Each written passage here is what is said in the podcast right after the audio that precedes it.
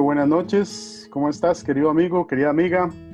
Bienvenidos a este podcast donde vamos a hablar de vivir por diseño con nuestro coach Minor Arias. ¿Cómo estás, Minor?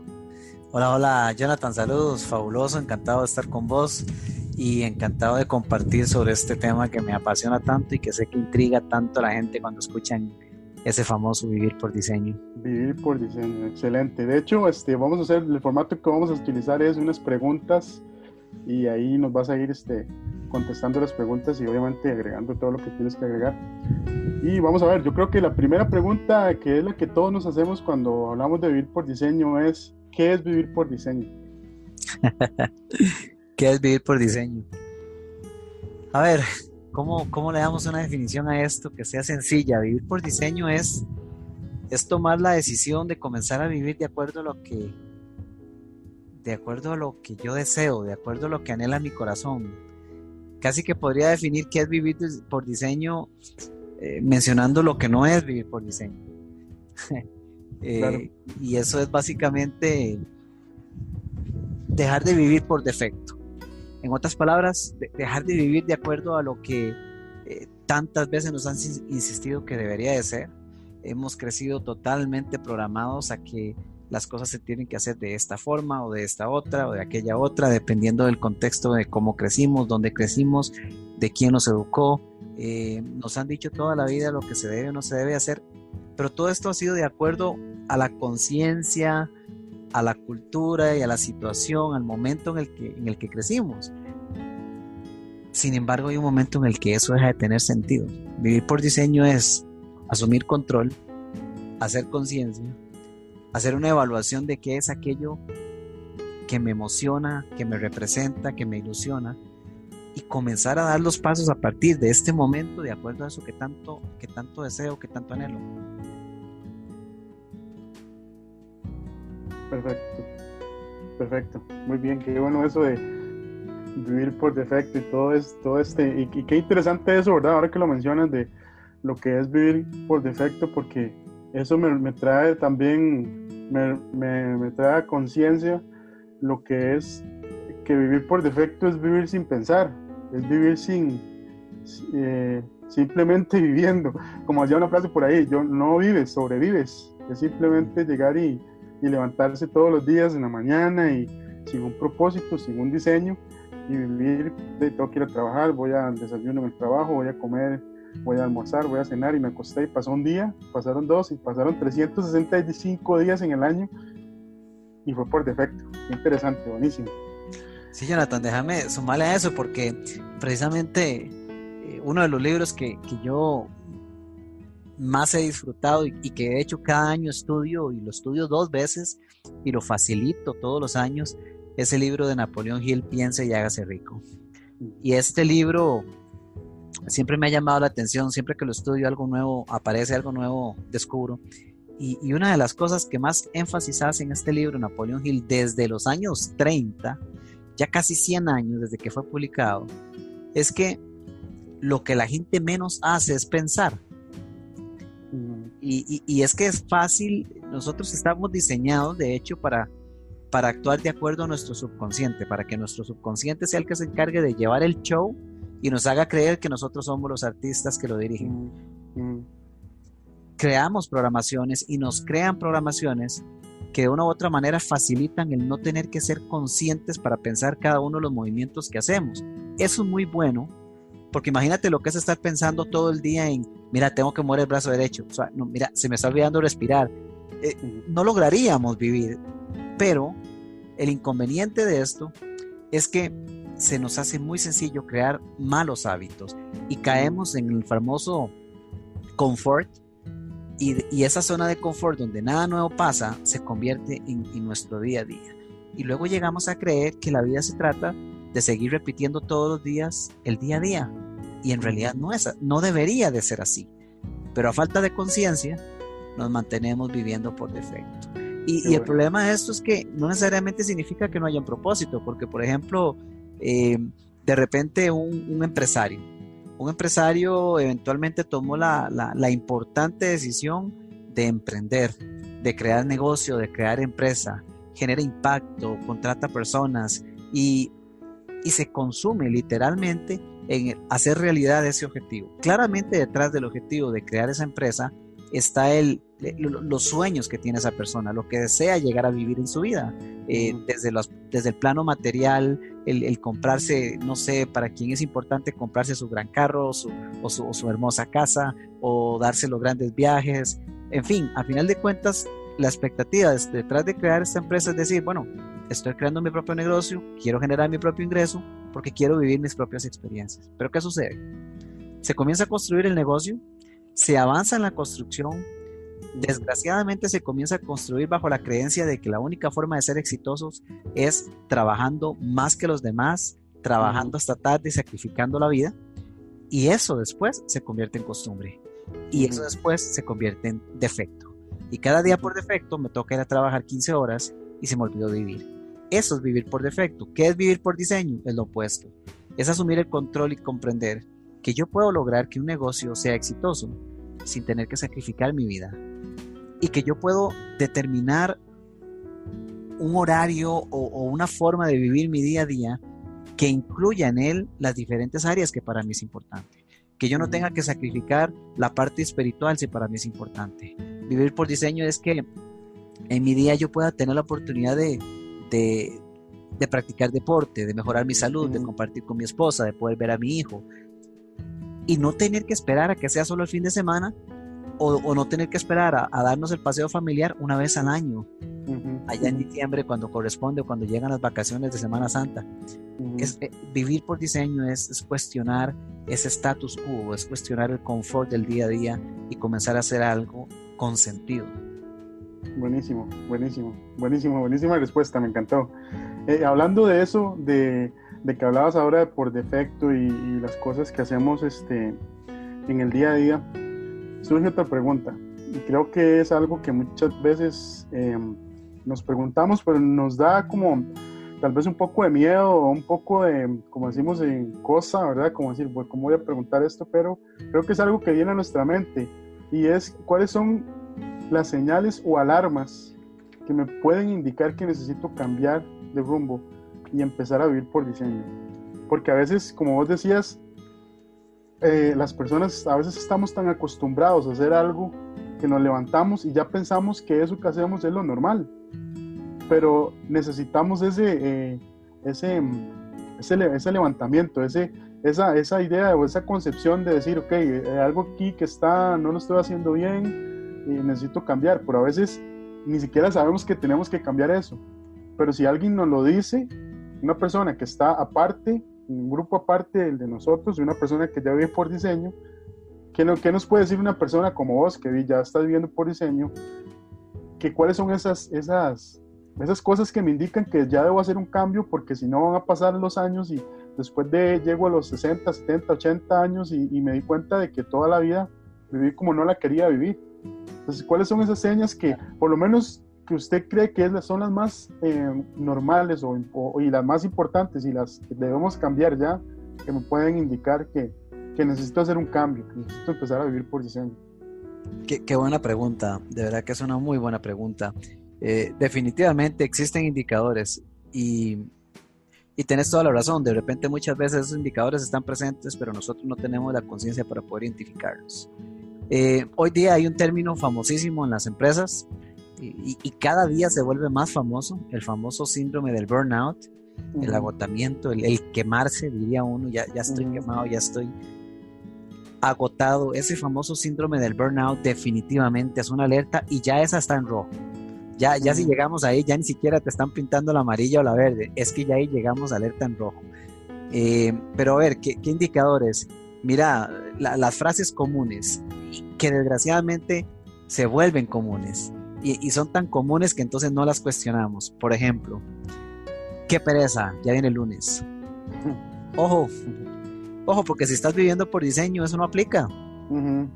y, no es porque, porque todos los días sean color de rosa, pero es porque si, si, si yo tengo un diseño de vida y en mi diseño de vida yo tengo cómo es mi día ideal y sé cuáles son los elementos que yo intencionalmente estoy asegurándome de incorporar en ese día ideal, poco debería importarme si es lunes, domingo o viernes. realmente debería poder disfrutarlo igual. Con, con, las cosas que trae la vida, sí, pero yo puedo asegurarme de crear un diseño que pueda disfrutar. Entonces, alertas como esas, qué pereza, ya viene el lunes.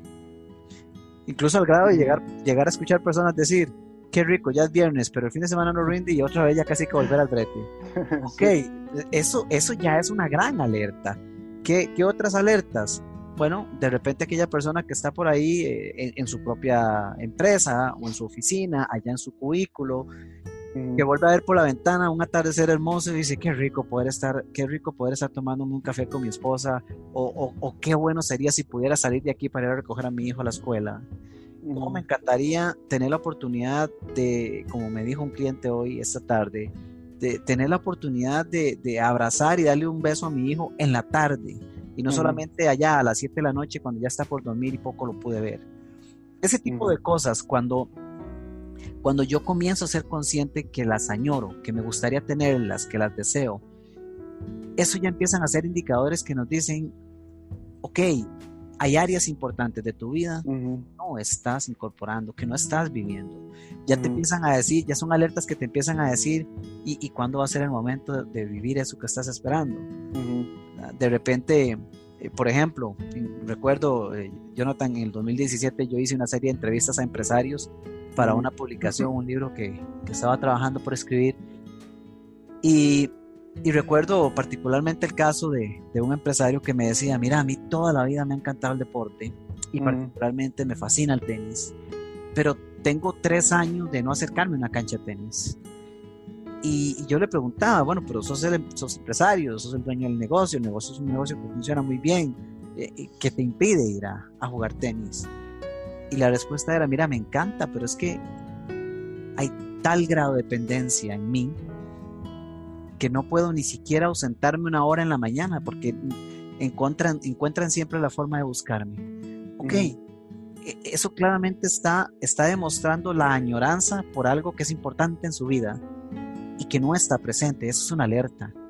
Esa es una alerta. Pero, pero es fácil caer en la trampa de decir, eh, sí, sí, es una alerta, pero no se puede tener todo. Es una alerta, pero el día de mañana lo incorporo porque de momento el negocio es muy importante.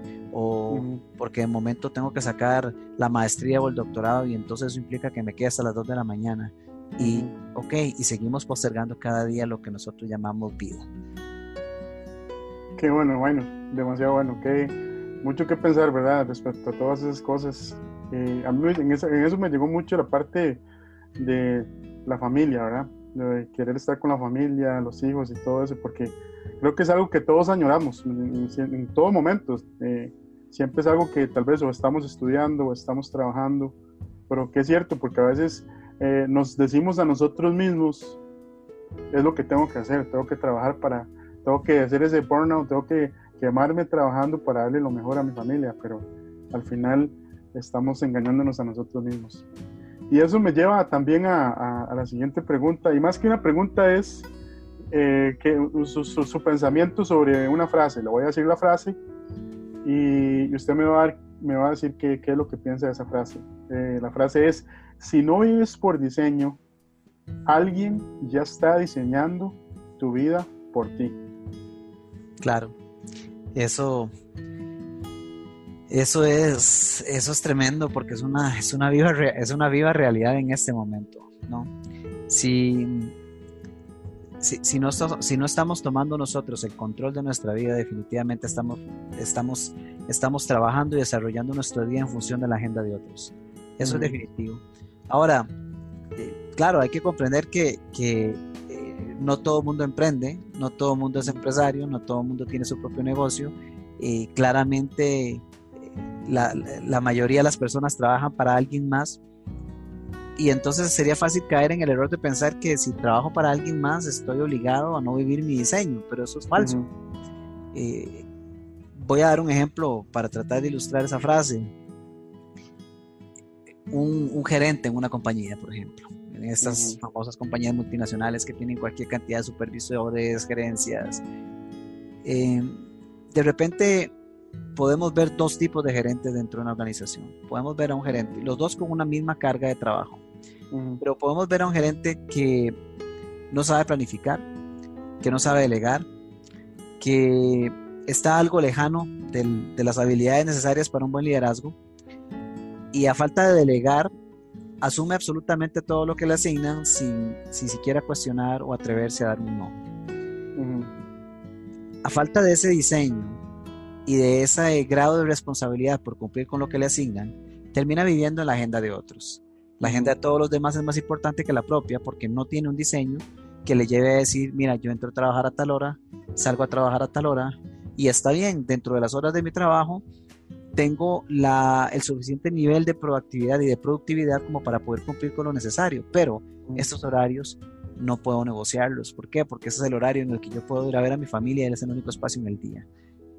Pero el, el gerente que sí tiene esa perspectiva y comprende perfectamente cuáles son las áreas que tienen más impacto, las que generan más productividad, las que generan mejores resultados, aprenden a crear un diseño dentro de su horario de trabajo que les permite tener un, nivel de resultados más elevado sin tener que sacrificar espacios. Por ejemplo, algo que se sacrifica fácilmente y que comprueba de qué manera la gente vive más la agenda de otros que la propia, es la cantidad de veces que la gente, eh, que las personas en las, en las, compañías sacrifican su tiempo de almuerzo o sus horarios de comida. ¿Cuántas personas padecen de gastritis?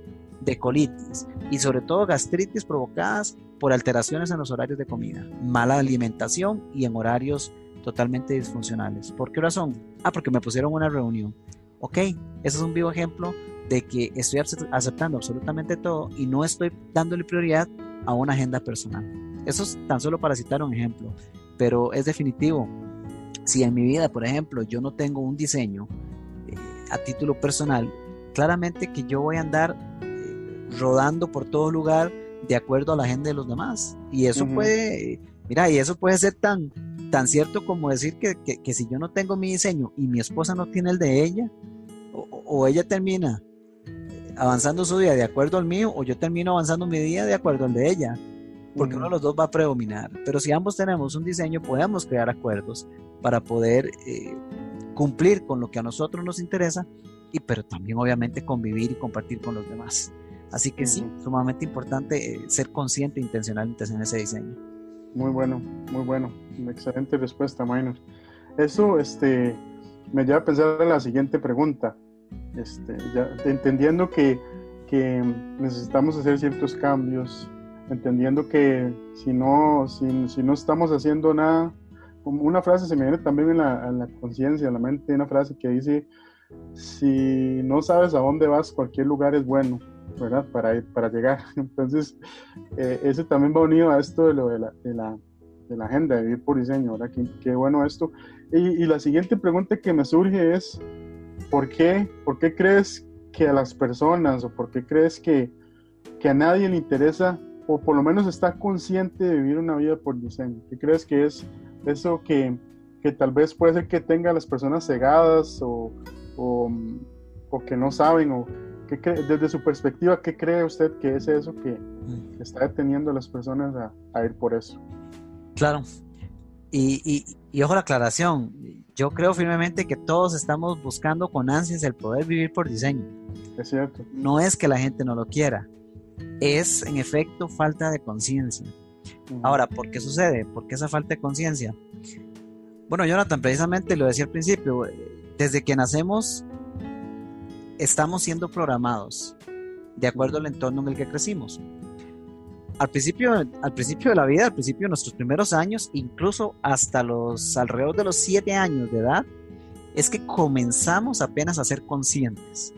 O sea, ojo, en, la parte consciente del ser humano no llega a activarse sino hasta entre los 6 y 7 años de edad. Entonces imagínense que desde que nacemos hasta los 6 y 7 años de edad estamos recibiendo toda una serie de instrucciones que inmediatamente están siendo programadas en nuestro subconsciente. Ahí ni siquiera tenemos la potestad o la facultad de poder discriminar información. No, ahí si nos dicen eso es malo, eso se programó, eso es malo. Si nos dicen no lo haga, ahí se programó, no lo haga.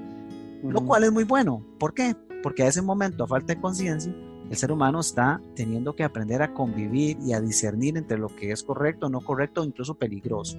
Ese es el papel de los padres, de los hermanos, de los tíos, incluso de los, de los profesores cuando a temprana edad los, los, los llevan a un centro de estudio. Entonces, desde entonces nos están programando. Cuando la parte consciente comienza a funcionar, igualmente seguimos siendo programados. Entonces, la, programación viene desde los padres y tutores hasta continuar con la escuela.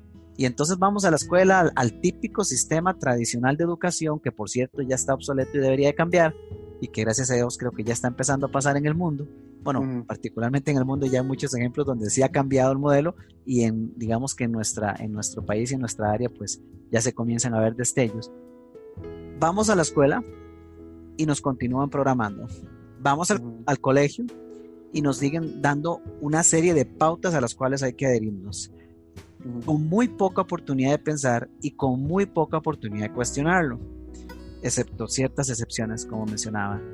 Entonces, la pregunta del millón es, ok, ¿y cuándo es que se acerca alguien y nos dice a nosotros que podemos hacer una pausa en el camino?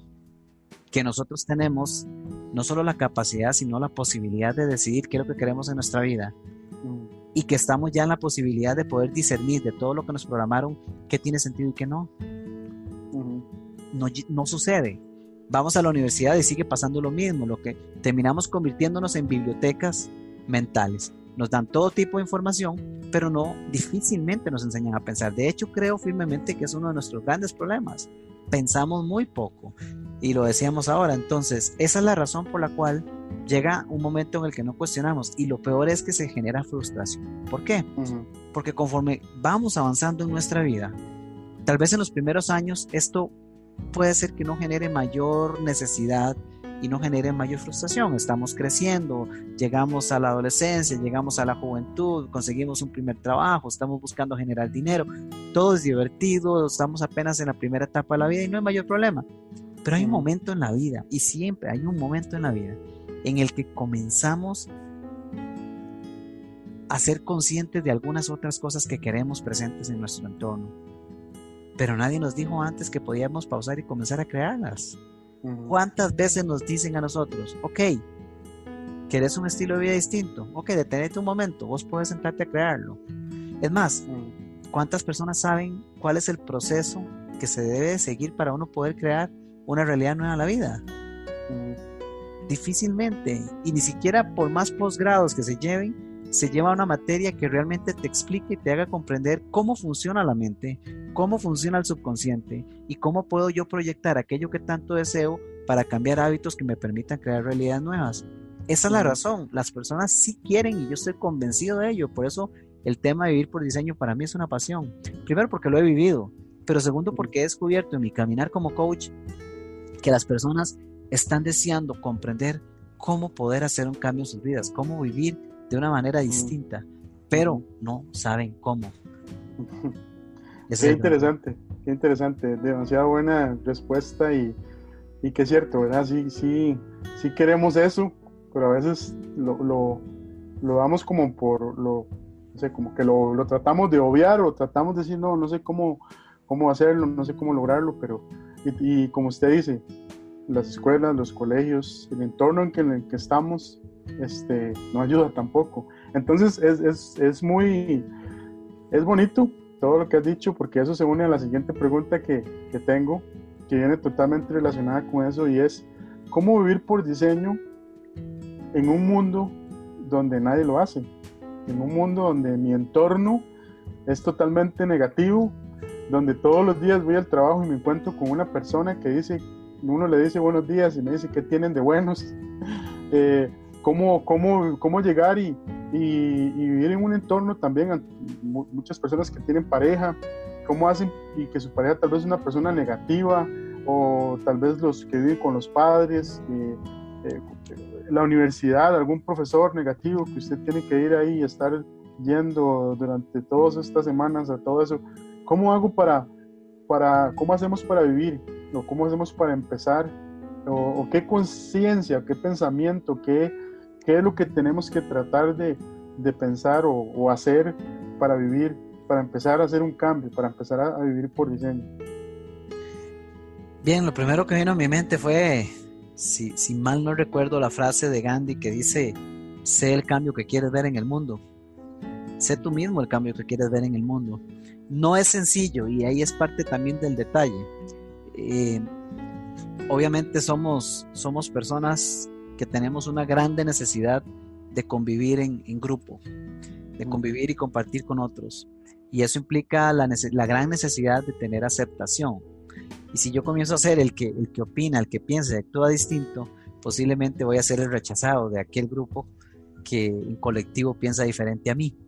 Y, el temor a, sentirnos rechazados de este tipo de, de, este grupo, de este entorno, puede fácilmente detenernos, puede fácilmente ser aquel que nos haga la zancadilla y nos diga, no, pues mejor quédate como estás. Pero la clave de generar un cambio definitivamente está en el cambio que yo deba hacer. Entonces yo para responderte a esta pregunta, eh, si estuviera en un proceso de coaching, lo que yo le diría a mi cliente en su momento sería, la pregunta correcta no es el cómo lo hago, la pregunta correcta es quién debo ser para hacerlo. ¿Por qué? Porque el cómo hay, hay mil y una maneras de, de, comenzar a actuar diferente y de mostrarse distinto en el mundo. Formas hay muchas y las que no conocemos eventualmente llegarán en la forma de la intuición. De eso estoy totalmente convencido. Pero antes de ir a hablar del cómo, es importante comenzar a hablar del quién debo ser. ¿Cuál es, ¿Cuál es el carácter que yo debo de tener? Y, ojo que cuando hablo de carácter no hablo de temperamento, hablo de esas características del ser humano que permiten generar cambios en mi vida. James Allen lo decía en su libro Como un hombre piensa así es su vida, que fue publicado en 1902. El carácter es una de las, de las áreas primordiales que el ser humano debe desarrollar. Tener yo conciencia de cuáles son mis fortalezas y tener yo conciencia de cuáles son esas áreas en las cuales debo de plantarme si realmente quiero obtener un objetivo. Y si el objetivo es vivir feliz y sé que el entorno en el que estoy no me lo está brindando, sino todo lo contrario, me está restando energía, entonces requiero de una alta dosis de mi carácter para, para poder comprometerme con mi diseño, comprometerme con lo que para mí tiene sentido, aún cuando vaya en contra de la corriente de aquellos que están alrededor mío. Eso no es sencillo y eso estoy totalmente de acuerdo, eso es todo un trabajo, pero se vuelve más sencillo en la medida que yo invierto en mí, que comienzo a comprender de nuevo cómo, cómo pienso yo. Si, si yo logro comprender cuál es mi sistema de pensamiento, cuál es el ciclo que siempre repito, porque todas las personas tenemos un sistema, tenemos un ciclo que hemos diseñado, que hemos creado con el pasar del tiempo. Si yo logro comprender cómo lo hice, si yo logro comprender cómo es mi línea de pensamientos, puedo comenzar a tomar acciones para modificarlo. Entonces, en la medida que empiezo a invertir en ello y a desarrollar carácter, se vuelve más fácil comprender cuál es el próximo paso a tomar. Perfecto, perfecto, muy bueno. Carácter, qué interesante y, y qué cierto, ¿verdad? cómo nos, cómo nos hace falta eh, tener ese carácter. Muchas personas hasta confunden la palabra carácter con, con mal carácter, o, pero en realidad es algo, es, es, algo tan necesario en nuestras vidas para lograr todo esto. Y ahora, la siguiente pregunta que quiero hacerte, Maynor, es, es referente, ya vamos a pasar un poco más a la acción. Ya sabemos que, ya sabemos que es vivir por diseño, eh, ya hemos visto también las cosas Em, que nos influyen a vivir o no por diseño. Ya también vimos qué pasa cuando no vivimos por diseño, otra persona diseña nuestra vida. Eh, la pregunta que viene ahora es, eh, todo mundo, todos conocemos lo que son establecer metas, lo que son, lo que es este, tener un propósito. Y si no me equivoco y me corriges si estoy equivocado, creo que es muy importante las metas para vivir por diseño es tener ese... ese eh, entonces mi pregunta es esa, ¿cómo se ven o cómo, cómo establecer metas o cómo definir metas para empezar a vivir por diseño? Porque muchas veces nos hablan de metas y ya hasta, hasta a veces hasta nos aburrimos de, ah, sí, todo el 31 de diciembre a las 12, 11 y 59 empieza a escribir sus metas para el 1 de enero y esas metas mm, pasaron iguales ahí todo el año y nunca, nunca logramos nada desde tu perspectiva, viviendo por diseño, ¿cómo se ve, cómo se ve, cómo, cómo empiezo a plantear metas? Que sean metas que, que pueda lograr y que pueda llegar y cumplir. Que no sean metas solo de un año, sino que, que pueda haber un resultado en, en mi vida real.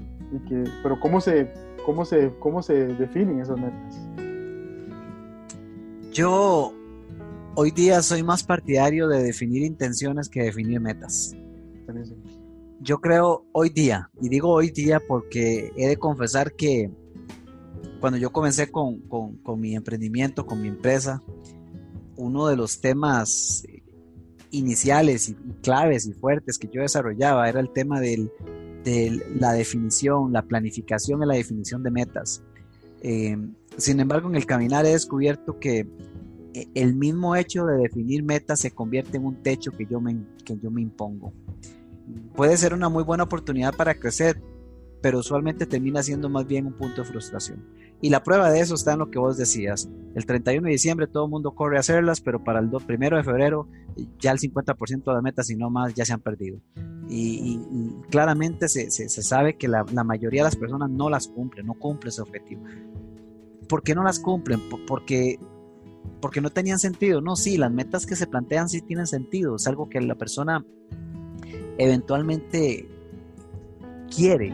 Pero yo diría que yo diría que más allá de eso es que la persona cree que lo quiere.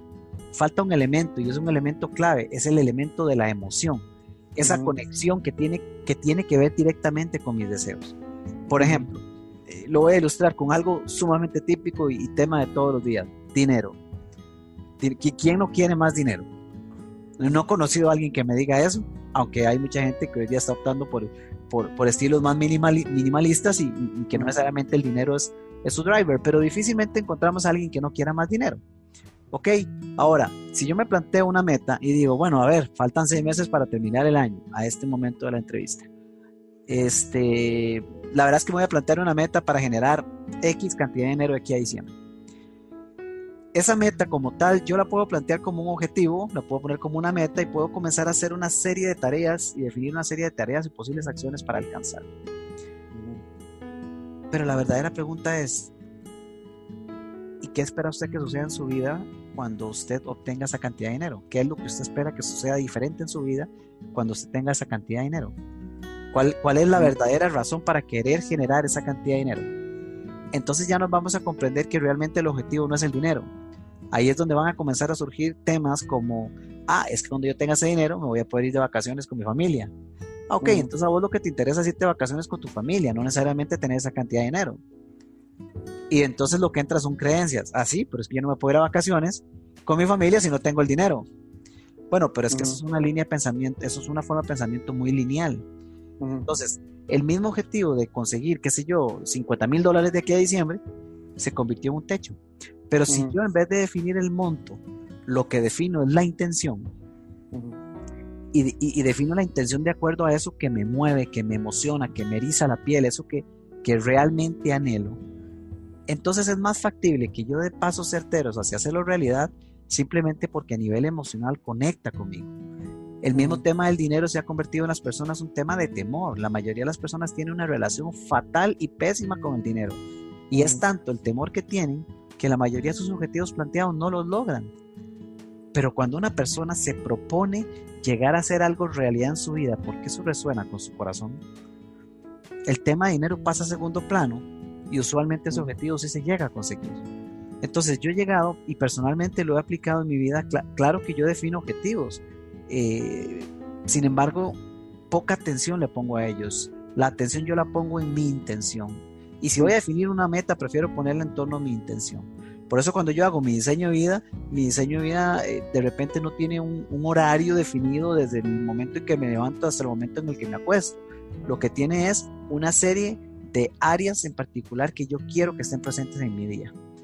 Si yo sé que estoy trabajando en esas áreas, estoy seguro y convencido de que para el final de la semana, del mes y del año, si no logro llegar a un objetivo particular, posiblemente lo supere porque no estoy buscando cumplir al target como si fuera lo único que existe.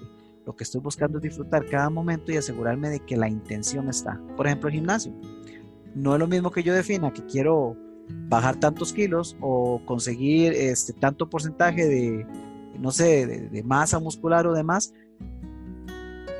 que definirme la intención firme de ir cada día a practicar una a dos horas de gimnasio no es lo mismo. Si yo me pongo el objetivo de bajar tantos kilos y voy una semana y a la semana voy y hago el chequeo y me doy cuenta que en la báscula más bien peso un kilo de más, termino frustrado. Y puede ser que ese kilo de más ni siquiera es porque no haya habido retorno en el ejercicio.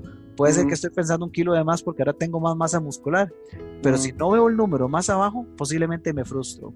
¿Y qué pasa si pasaron tres meses y no estoy ni al 25% de la meta que quería alcanzar financiera? Lo que va a empezar a generar es ansiedad. Y eso lleva a que la persona comience a operar desde un nivel de conciencia mucho más bajo, lo cual va a implicar que difícilmente consiga la meta porque está operando desde un nivel muy diferente, pero con, con, con un factor de, de, inspiración, con un objetivo más, más acorde a, a, las emociones y a lo que a mí me interesa, es quizá más factible conseguirlo. Y lo he visto con mis clientes, definitivamente. Wow, qué bueno. De verdad, una, una perspectiva totalmente diferente de, de establecer esas estas intenciones ahora entonces, ¿ya? de lograr más cosas, que eso es al final lo que buscamos, ¿verdad? Lograr adquirir cosas y, y, como vos decías ahorita, la intención, la intención que está oculta en, el, en, eso que queremos. Demasiado buena respuesta, demasiado buena. Este, la siguiente pregunta va, va referente ya más al, al, aspecto familiar y, y, yo se la hago porque eh, yo soy un hombre también de familia, tengo, tengo dos hijos y entonces la pregunta, yo sé que vos tenés hijos también y tu familia, entonces mi pregunta es, ¿cómo, cómo le enseño a mis hijos a vivir por diseño? Creo que es algo que como, como padres, yo por lo menos como, como papá y las personas, hay una persona que nos está escuchando y es papá o mamá, creo que esa pregunta va a resonar muchísimo y igual si es una persona que no tiene hijos, pero puede, nuestros hijos al final también son nuestros sobrinos. Eh, ¿Cómo hacemos para, para inspirar a nuestros sobrinos, a nuestros hijos a vivir por diseño? ¿Cómo hacemos para dejar ese legado ahí? La respuesta es muy corta, Jonathan. Con el ejemplo. Porque, porque aquí no, no, no, eso, eso no es un tema que va a perdurar por la cátedra. Eso no es un tema que va a perdurar porque yo me siento y le dé toda una charla o, todo un proceso de, de coaching si soy coach es el ejemplo el que lo va a marcar. Y yo sé que suena cliché, pero en realidad funciona de esa manera. Y hasta lo he visto con mi hijo, que a final de cuentas el día de mañana eh, el, niño que crece sin un padre, pero que crece con mucho dinero porque el papá pasó metido en una empresa trabajando y generando capital, lo que va a perpetuar el día de mañana cuando tenga a su, a su hijo y venga la siguiente generación, va a ser que me voy a ir a trabajar mucho para generar mucho dinero, para que a mi hijo no le falte nada, aunque eso signifique que no vea a su papá. Pero aquel que crece teniendo a un padre de familia, un familiar que se encarga de él, que lo cuida, pero que está ahí presente, que sabe que está en el colegio cuando hay una presentación, que sabe que va a la reunión de padres aunque el 50 o 75% de los padres no llegan, que es el que está ahí el sábado para ver qué está haciendo, qué actividad hace, qué deporte practica. Digan o no digan nada al respecto, están viendo que su padre, su madre, su, su pariente estuvo ahí presente y las posibilidades son sumamente altas de que al día de mañana, si ese chico o esa chica llega a tener familia, va a querer vivir lo mismo que llegó a vivir en sí mismo. El ejemplo es el que va a marcar la diferencia. Muy bien, excelente. Muy bien. El ejemplo, qué interesante.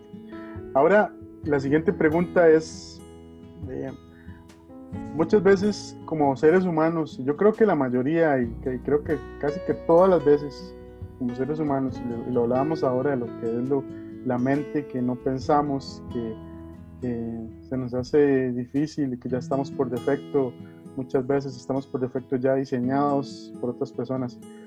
Eh, se me, viene a la, mente una pregunta que es, ¿necesito un coach, necesito una persona que me guíe en este proceso de vivir por diseño? Es algo que es recomendable, que es necesario o que no es necesario, desde tu punto de vista como una persona que vive por diseño? Bien, es una excelente pregunta y considerando el mismo hecho de que soy coach y a esto me dedico, he de decir que firmemente creo que no se necesita. Y pero lo voy a ilustrar. No se necesita sin embargo, firmemente creo que absolutamente toda persona se puede ver altamente beneficiada de acompañarse por un coach o mínimo de un mentor. Ahora lo voy a ilustrar de esta manera. Imaginémonos que estamos, eh, bueno, voy a salirme de Costa Rica y lo voy a citar en otro país. Imaginémonos que estamos en Los Ángeles, en California. Y de repente vos me decís, mira, quiero ir a San Francisco. Entonces, analizamos opciones para llegar a San Francisco y vos decís, mira, y bueno, tengo, tengo una opción 1. Opción 1 es eh, sumamente económica. Claramente me toma más tiempo y es que en la opción 1 me voy a ir este, turisteando en bus. Opción 2, puedo alquilarme un carro. Igualmente voy a durar posiblemente menos que el bus, mm. pero me va a tocar una gran manejada. Este, puede que me pierda, es muy posible que me extravíe eh, pero en todo caso, eventualmente yo sé que puedo llegar y, en algún momento llegaré a allá. Mm. Y lo puedes hacer solo, no necesitas que alguien te acompañe, no necesitas un chofer, eh, puedes hacerlo por tu cuenta. ¿Cuánto vas a durar? No sabemos, puedes extraviarte posiblemente.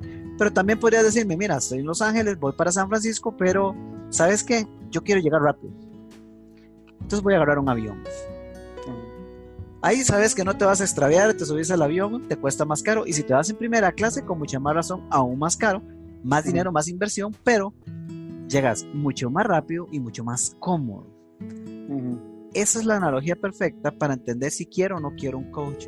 No, un coach o un, acompañamiento de coaching realmente no, no, no, no debería darse porque necesito, debería darse porque quiero. Entonces, yo sé que podría llegar solo, pero con un coach podría llegar más rápido. Ahora, ¿cómo lo ilustramos en el diseño de vida? Bueno, eh, todos sabemos cuáles son las áreas que realmente queremos incorporar en nuestra vida y que tenemos abandonadas. Y, podemos pretender ocultárselo a los demás, pero a cada uno de nosotros, en nosotros mismos, nadie se miente. Cada persona sabe perfectamente cuáles son las áreas que añora. Cada persona sabe perfectamente cuáles son las áreas que tiene abandonadas desde hace años y que añora tener presentes al día de hoy, aunque no sepa cómo. No nos podemos mentir a nosotros mismos. Y si yo soy consciente de eso, si yo conozco esas áreas, yo puedo tomar hoy firmemente la decisión, hasta coger un cuaderno y lápiz, hacer un análisis de mi rueda de la vida y comenzar a decir, bueno, a ver, de 0 a 10, ¿cuánto me evalúo yo en, en salud, en deporte? Y no me puedo mentir y llegar a decir, no, la verdad es que tengo que ponerme un 2. Llegar y decirme, bueno, entretenimiento, ¿cuánto salgo yo? ¿Cuánto paseo? ¿Cuánto voy al cine? ¿Cuánto voy al teatro que tanto me encanta? ¿Cuánto viajo que me fascina pasear? Uy, a ese le voy a poner un 1. Tengo años de que no me muevo, ni Netflix veo. Y después voy a decir, ok, bueno, bueno, relaciones con, con mi familia, con mi hijo, ¿Cuánto comparto con mi esposa? Ah, eso es un poquito mejor. Con mi hijo, ah, un poco más abajo. Y así hacemos una rueda de la vida y nos vamos a analizar la espiritualidad, la salud, el deporte, el entretenimiento, las relaciones interpersonales, amigos, esposa, relación de pareja, relación con los hijos, y cada una de esas áreas importantes. Y fácilmente, con un ejercicio como este, nos vamos a dar cuenta cuáles son las áreas que no están funcionando. Yo solito, yo solito puedo decir, ¿sabe qué? No más. Salud está en dos, y debería estar por lo menos en 8 de 10, no más. Yo mañana me levanto a las 5, me pongo las tenis y me voy a caminar o a correr. Puedo hacerlo solo sin un coach. Sí, sí puedo. Ahora, tengo el carácter, la determinación y la fortaleza en el momento como para tomar las decisiones importantes que debo tomar para dejar de sacrificar las áreas que me importan. Tal vez sí, tal vez no. Ahora, si me acompaño de un coach, es altamente probable que esas áreas que tanto me importan muchísimo más rápido ya yo las tenga caminando en mi vida. Excelente, excelente, muy bien, muy bien. Ahora vamos a pasar a, un, a una sección em, un poco más, más de conocimiento, pero conocimiento hacia usted y para conocer un poco más de Minor y principalmente en la parte de cómo ha sido vivir por diseño para Minor, cómo ha sido ese... Eh, ese, ese caminar. Y, no hablo de cómo, de cómo empezó, sino hablo de cómo está viviendo ahora Minor y la asocio a otra pregunta, ¿cómo se ve el futuro de Minor viviendo por diseño? Y esto ya como para ir concluyendo este, eh, esta entrevista, porque ya llevamos casi una hora en esto, y, pero ha sido súper enriquecedora, pero quiero, quiero, quiero saber eso, para conocer un poco más de Minor y para que las personas, la persona que nos está escuchando, eh, también vea o por lo menos tenga una en su imaginación lo que es vivir por diseño, porque yo como lo sigo a usted en Facebook y veo sus fotos y veo que un día está en el Gran Cañón, otro día está, anda corriendo, un día lo vi por ahí nadando, después lo vi tocando guitarra, eh, lo veo en el gimnasio y, veo que, lleva una vida muy plena. Pero más que imágenes, me gustaría, me gustaría escucharlo de usted, que, ¿cómo vive Minor o cómo es esa vida por diseño de Minor? Bueno, eh, la, palabra, la palabra que viene a mí es, es integral. Definitivamente hoy día mi, vida por diseño es, es una combinación de diferentes elementos presentes en mi día. Desde asegurarme que cada día tenga presente, eh, por ejemplo, un, espacio de lectura, eh, un espacio de entretenimiento que como lo mencionabas, de repente es guitarra. Hoy, por ejemplo, andaba, hoy andaba haciendo examen de guitarra, entonces una vez a la semana voy a clases y, ahí voy invirtiendo en esa parte. Eh, definitivamente cada día tiene un espacio de deporte, invierto si, no voy al gimnasio, voy a correr o voy a nadar, pero, pero estoy activo mínimo, voy a caminar, por lo menos me llevo a pasear a la perra, que caminemos los dos, mm. pero hay un espacio donde ejercito el cuerpo, eh, definitivamente en el, día, en el día a día hay un espacio para trabajar, pero, pero como hay un diseño de vida, también hay un diseño de negocio, entonces eh, no más de dos, tres conversaciones en mi día es lo que sucede a nivel de trabajo tengo claramente un espacio para compartir con, mi esposa y con mi hijo, ya sea cenar, almorzar juntos o, ambas. Este, ¿Qué más te puedo decir? Definitivamente un espacio para, para, orar, para hablar con Dios. Para, para mí es un área importante, sumamente importante. Entonces, poder conectar con Dios, poder conectar ese, a, ese nivel espiritual. Mi día, mi día por diseño usualmente es eso. Y, ¿qué más? Bueno, es, es como agarrar y, asegurarme que cada día tiene sus diferentes elementos presentes. Puede ser en desorden, puede ser un horario diferente cada día, pero sí me aseguro de que cada día tenga esos espacios que para mí son importantes. Y lo otro que te puedo decir, este, en, en, mi, en, mi, en mi vivir por diseño actualmente, pues trabajo de lunes a jueves. Esas fotos que ves por ahí paseando son las que ves de los viernes. Que dentro de mi diseño decidí que los viernes es un día para, para minor o de repente para Minor y para mi esposa Jenny, que, que nos vamos por ahí a, a, caminar a la montaña, a, pasear un rato a la playa, hacer algo, pero, o, o bien puede ser Jonathan, hasta un viernes eh, sentado en el sofá jugando PlayStation, pero, pero básicamente un viernes que me regalo para, para actividades que me agradan. Y, y, bueno, más o menos así fluye la semana, con un fin de semana tradicional de, de ir a hacer compras, de ir a hacer, este, no sé, mandados con mi hijo, con mi esposa pero, pero bueno, es asegurarme de que las áreas que para mí son importantes están presentes cada día. Ese, es, eso es bien mi diseño. qué bien, qué bien, buenísimo, buenísimo. Y ya como última pregunta, y creo que es algo que en este entorno, en este mundo o en esta vida de, de, que queremos todo rápido, queremos toda la carrera o, que, o buscar el modo más fácil de hacer algo, de llegar a algo, creo que, que sí existe, yo personalmente creo que sí existen, em, no sé si decirle atajos, pero maneras más rápidas de lograr cosas. Como vos lo decías ahora, si viajamos en primera clase, si viajamos en, en, bus, o si vamos en bicicleta o caminando. Y, veo que, que, hay unas publicaciones tuyas sobre, sobre lo que es el retreat que va a haber en, en Sedona, Arizona y yo pensando en eso y viendo todo lo que, lo que usted este, ha publicado de eso y visitando el landing y todo eso, me parece sumamente interesante este, ver eh, ese retiro, que son tres días, son cuatro noches y tres días. Y yo personalmente me tomo eh, una vez al, al mes o una vez cada dos meses, cuando puedo, me tomo un día entero solo para mí. Y yo me voy a, aquí cerca de mi casa, hay un lugar que es, que es como un bosque y ahí siempre trato de ir. Y ese día para mí, eh, y eso que yo lo hago solo, me llevo un libro, me llevo eh, algo que me gusta leer y empiezo a escribir y a escribir cosas que vienen a mi mente y es un momento para mí. Y viendo todo, viendo esa, eso que vos estás organizando de, de, de, de esos tres días, yo no me puedo imaginar qué será vivir tres días para mí solo, en, un lugar tan maravilloso como, como veo esas fotos ahí de, de Sedona, Arizona, es un lugar maravilloso que con solo ver todas esas fotos y la energía que transmiten el lugar y todo eso, ¿qué puede pasar en un lugar como ese? ¿Qué puede pasar en tres días? ¿Qué puede pasar en, yo me imagino que, y le estoy hablando desde mi imaginación porque no he ido a uno y yo espero asistir a este, yo sé que voy a asistir a este, y, pero ¿cómo se ve eso? Usted que, que ya que, está en su mente y que ya ha vivido todas esas experiencias, ¿cómo cree usted que va a, ayudarnos a, llegar a, a, ese, a ese vivir por diseño como en ese shortcut, o ese, no sé si decirle atajo, sino como hacerlo, como viajar en primera clase y decir, ok, después de esos días va a haber algo diferente definitivamente en mi vida. ¿Cómo ve Minor eso en mi vivir por diseño? Mira, yo, este evento es algo que a mí me tiene sumamente emocionado y, creo que la respuesta te la puedo dar con una frase que, que, hace un tiempo encontré, no sé a quién le pertenece, pero una frase que me, que me encantó, que dice, eh, nada cambia, yo cambio, todo cambia. Ese es el, eh, creo que esa es la frase que puede resumir lo, lo que se va a vivir en, esta experiencia en Sedona. Eh, ¿Por qué? Porque lo dijiste al principio de esta pregunta, estamos en un momento, en un entorno y, en un momento en el que todo es rápido, todo es para ayer, todo es microondas, este, todo, es, todo es inmediato, es un corre-corre eh, impresionante y el mismo ritmo de la vida nos lleva a creer que si no nos unimos a esa velocidad, no vamos a lograr prosperar, no vamos a lograr tener éxito, no vamos a lograr vivir.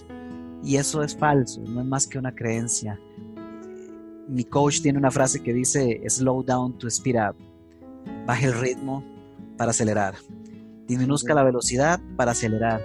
Es necesario darnos un espacio y lo que va a pasar en este evento, lo que ya está pasando, porque quienes ya están inscritos en este evento saben que ya lo están comenzando a vivir, aún sin haber ido allá, es que definitivamente van a ser otras personas. Podrán volver a un entorno donde todo el mundo corre, donde el mundo no cambia, donde todo se ve a, a los ojos de los demás, todo se ve igual, pero ellos van a volver distintos, vamos a volver diferente. Eh, ¿Por qué? Porque, porque vamos a hacer ese espacio de introspección, porque vamos a bajar el ritmo que nos permita dejar que, que aterricen, que bajen esos pensamientos que están como locos en nuestra mente, poder aprender a hacernos conscientes de cuáles son los pensamientos que nos sirven y cuáles no, y cómo lograr seleccionarlos, eh, ser conscientes de qué es lo que realmente tiene valor e importancia en nuestra vida. La gente está, está, está corriendo incesantemente por, por perseguir algo y, está comprobado, por ejemplo, eh, hay un libro que se llama Los cinco arrepentimientos de las personas antes de morir, mm. que, que, revela cuáles son las cinco, las cinco áreas que las personas realmente añoran y se arrepienten de no haber tenido en su vida, justo cuando ya es tarde. Y, y, y, te aseguro algo que no aparece en ese libro, nadie se queja y sufre al final porque no hizo más dinero se quejan y sufren y se arrepienten de no haber dicho te amo más, de no haber tenido mejores relaciones con sus amigos, de no haberse dado la oportunidad de ser felices, se arrepienten de, no haber convivido más con su familia. Las áreas realmente importantes las perdemos de perspectiva y quien vaya a este evento va a aprender a, a detener el tiempo, a detenerse en el tiempo y hacerse un replanteamiento de lo que realmente importa y sobre todo aprender a a trabajar con su mente, con la herramienta más poderosa que tenemos todos y que pocos usan, que son los pensamientos, saber utilizarlos a favor. Entonces, la, combinación de la energía en ese lugar, porque definitivamente hay un factor energía, eh, esos paisajes maravillosos, ese, ese retiro una propiedad donde ni siquiera vamos a tener eh, otras personas más los participantes del evento para trabajar, para hacer coaching, para hacer introspección, para, para de hecho vamos a salir literalmente con un diseño de vida creado para cada uno de los participantes. Entonces, definitivamente va a haber transformación. Hay que ir, hay que ir a ese evento, entonces, buenísimo. Maynor, de verdad, muchísimas gracias. Este, mis preguntas quedaron todas claras. Eh, esto de, este evento que, que, va a ocurrir en Sedona, eh, toda la información la vamos, si, está, si hay una persona que está escuchando en el podcast o si está viendo este video, la vamos a colocar en la, en la descripción para que se puedan enterar más Em, puedan de verdad aprovechar esta oportunidad. Como le digo, este, para mí tomar tiempo solo es algo increíble y no me puedo imaginar cómo va a ser pasar esos tres días ahí con las personas que van a estar ahí y con, con usted. De verdad que estoy seguro que va a ser un evento increíble. Eh, ya para finalizar, para finalizar, Minor, este, no sé si tienes algunas palabras finales, alguna, alguna otra cosa que nos quieras compartir como para ya despedirnos y, y pueda hacer más bien usted la despedida de esta maravillosa entrevista que hemos tenido esta noche tan provechosa. Muchísimas gracias, Jonathan. Eh, no, en realidad invitar a, quienes nos escuchen en esta, en esta conversación a que, a que nos acompañen en la plataforma Vive por Diseño, a que nos acompañen en nuestro grupo en Facebook, que a final de cuentas eh, mucho de lo que estamos conversando o, lo que hemos conversado es parte de lo que será mi publicación, mi libro Vive por Diseño, en el cual se está trabajando durante este año entonces, invitarlos a que nos acompañen en esta plataforma, que si tienen consultas en nuestro grupo de Facebook pueden hacerlo y con todo gusto podemos explorar juntos cómo, cómo ir haciendo este rediseño de la vida, eh, invitarlos a que, a que nos acompañen por ahí y, cerrar de repente con una frase que dice, la vida no se trata de encontrarse a sí mismo, la vida se trata de crearse a sí mismo. Y esta es la oportunidad de hacerlo, crearnos a nosotros mismos a partir de ahora. Buenísimo. Muchísimas gracias, Jonathan. Que pases este, pues, una excelente noche y a todos los amigos que nos escuchan, sea de día, tarde o noche. Gracias por estar con nosotros. Muchas gracias, Maynard.